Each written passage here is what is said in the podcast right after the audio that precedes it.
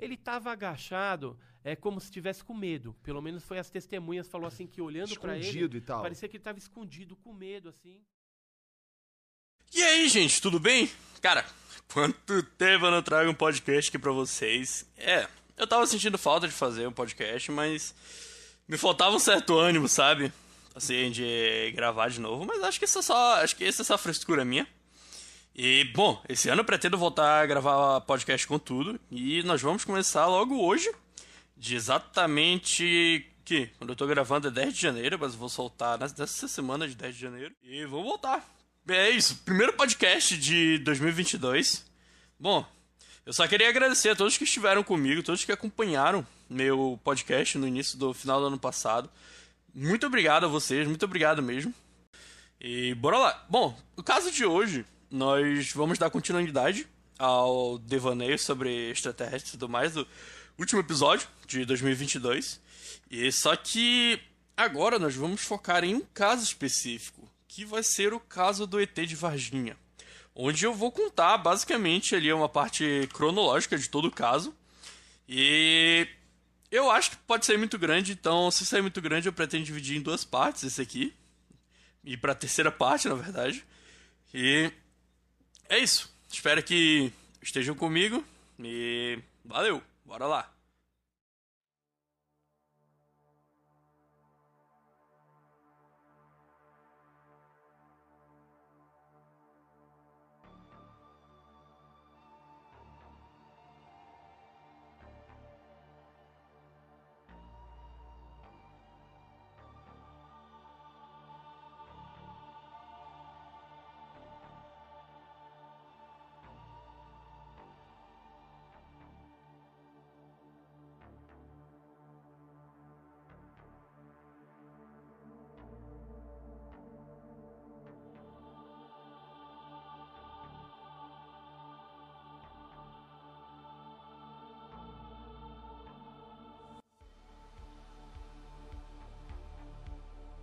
Você está ouvindo Dossiê Aliens, aqui na Taverna do Fredão.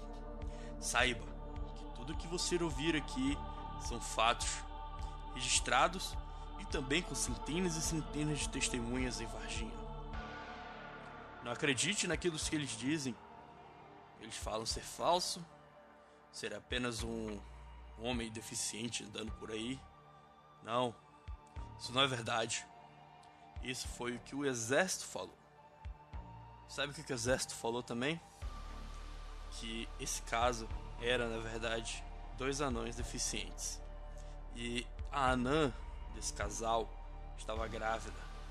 Sendo que não tem nada a ver, basicamente, com o que foi descrito na criatura que as meninas viram e tudo que foi registrado pelos bombeiros.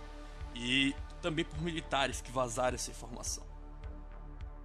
De início, saiba que a criatura tinha três protuberâncias na cabeça três dedos em cada mão e dois dedos em cada pé.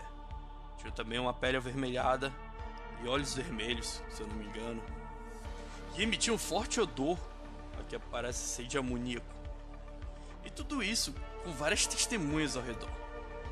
E bom, você está prestes a ouvir uma linha cronológica dos fatos de tudo o que aconteceu em Varginha naquele ano, de 1996. Vem comigo. E põe o fone também para ter uma melhor imersão.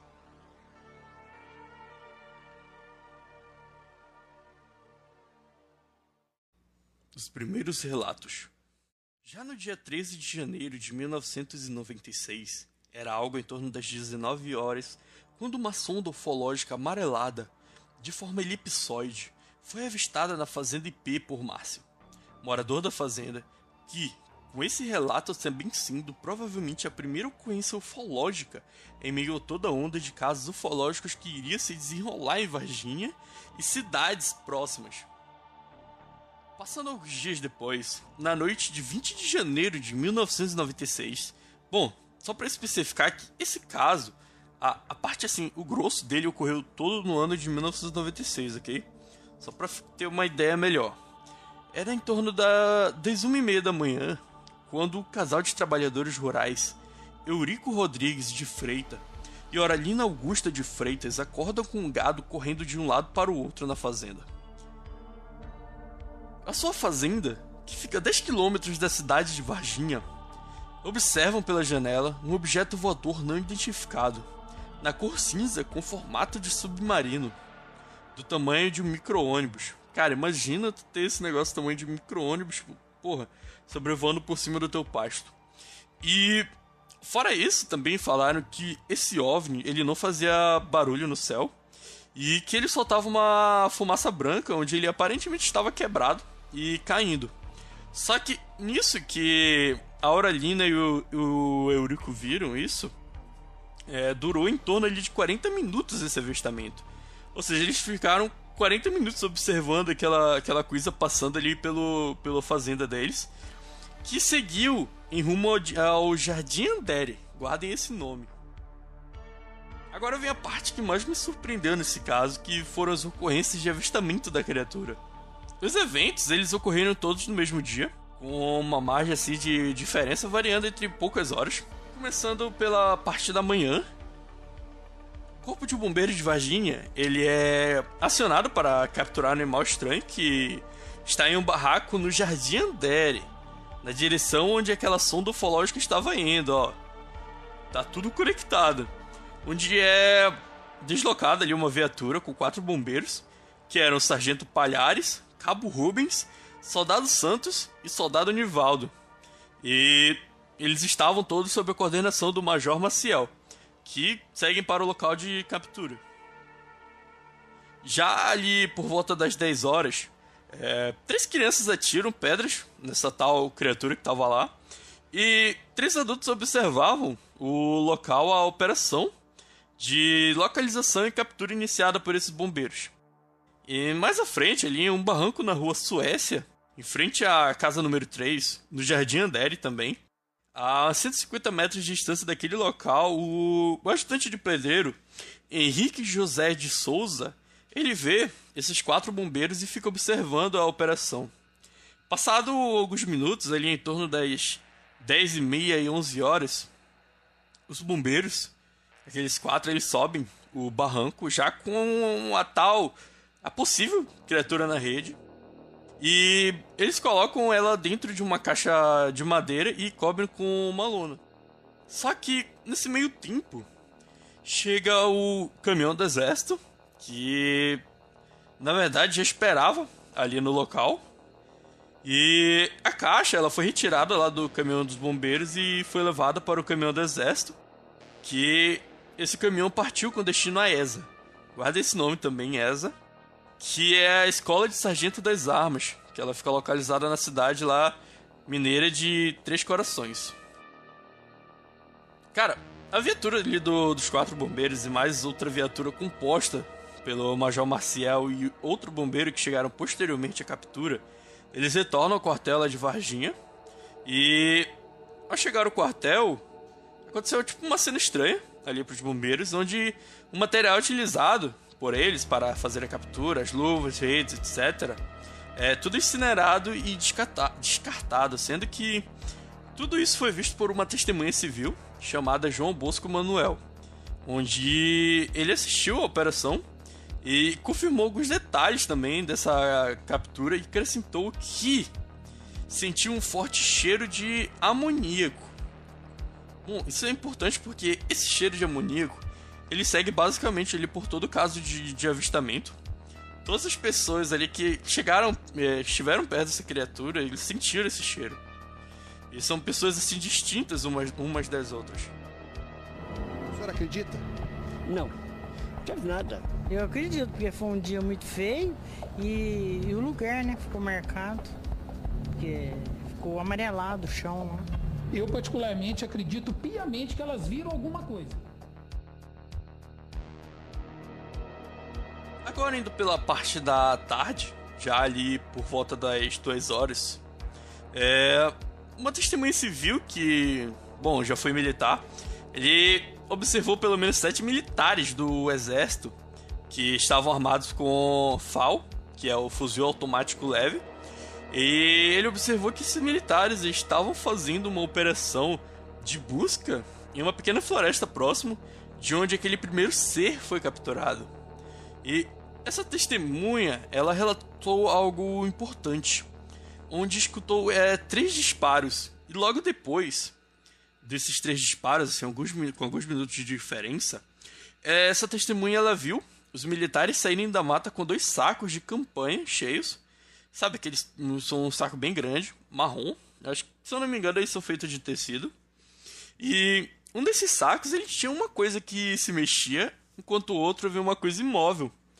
Onde, é, nesse outro saco onde havia essa coisa imóvel, possivelmente seriam as criaturas como aquelas capturadas pelos bombeiros. Já no período da manhã, e hum, com uma tendo sido alvejada pelos soldados. Provavelmente uma situação ali ou de ataque, ou onde o soldado se assustou com a criatura e acabou atirando nela acidentalmente. E passada ali uma hora e meia, às três e meia da tarde, é, segue o caso que ficou famoso na mídia. Esse, essa parte aqui é a parte mais importante que fez o caso bombar. Que foram onde as jovens Katia, Liliane e Valkyria observaram a segunda criatura em um terreno baldio. E esse avistamento ele acontece na rua Benevenuto Bras Vieira, que fica ao lado da casa número 76. E nesse meio tempo, assim que elas observam, elas acabam se assustando com aquela criatura, onde elas correm e, e gritam assim, elas correm na direção da casa delas e elas são acudidas ali pela, pela mãe e pelos vizinhos. Nesse meio tempo que as meninas chegaram e tal, elas falaram isso pra, pra mãe delas, só que a mãe delas ali não, não acreditou. Falou que era mentira e tudo mais. Só que, tipo, elas falaram que viram ali um, um ser estranho, um demônio, sabe? E então nisso que a mãe delas não, não acreditou, no caso, a senhora Luísa Helena da Silva, ela resolve retornar ao local. Só que assim que ela retorna esse local, esse terreno baldio, ela vê duas pegadas e sente o cheiro no local, que ela não conseguiu identificar muito, mas segundo ela, parecia, adivinha, com cheiro de amoníaco, como também sentido no local das outras criaturas capturadas pelos bombeiros. E agora, no final do dia, já depois de todo esse caso, ele cai uma forte, uma forte chuva de granizo em Varginha onde todo o sistema elétrico de Varginha é prejudicado e algumas árvores são derrubadas. Onde várias testemunhas falaram que esse dia ele foi bizarro, porque aconteceu muita coisa estranha. E foi quando três horas depois, é, às 8 horas, o soldado ali, o Marco Elixerese, e o seu companheiro da polícia militar, eles capturam a quarta criatura. E eles levam ela para um posto de saúde, esse, nesse posto de saúde, o médico ele se recusou a receber o estranho paciente e ele orienta o, os dois soldados a levarem, a levarem essa criatura para o hospital regional, pois tem mais aparelhagem e recursos. A criatura então é levada ao hospital regional e, cara, na hora que ela é levada ao hospital regional, vários pacientes, funcionários, visitantes presenciaram essa movimentação estranha desses soldados com essas criaturas. Essa criatura provavelmente estava coberta ali por alguma coisa, então não tinha tanto o que falar ali. Mas nesse dia, nesse dia 20, é, de 20 de janeiro em Varginha, é, aconteceu muita coisa estranha, onde muita coisa foi relatada. Muito. Foi avistado também vários é, soldados ali do exército provavelmente vindos da, da ESA.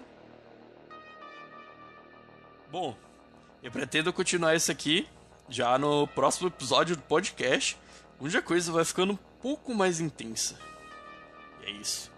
Espero que tenham gostado desse relato aqui cronológico. E caso tenham alguma dica para me dar, alguma crítica construtiva, eu vou deixar aberta a aba de perguntas no Spotify. E é isso. Bom, e também se quiserem avaliar meu podcast, podem avaliar aí. Valeu!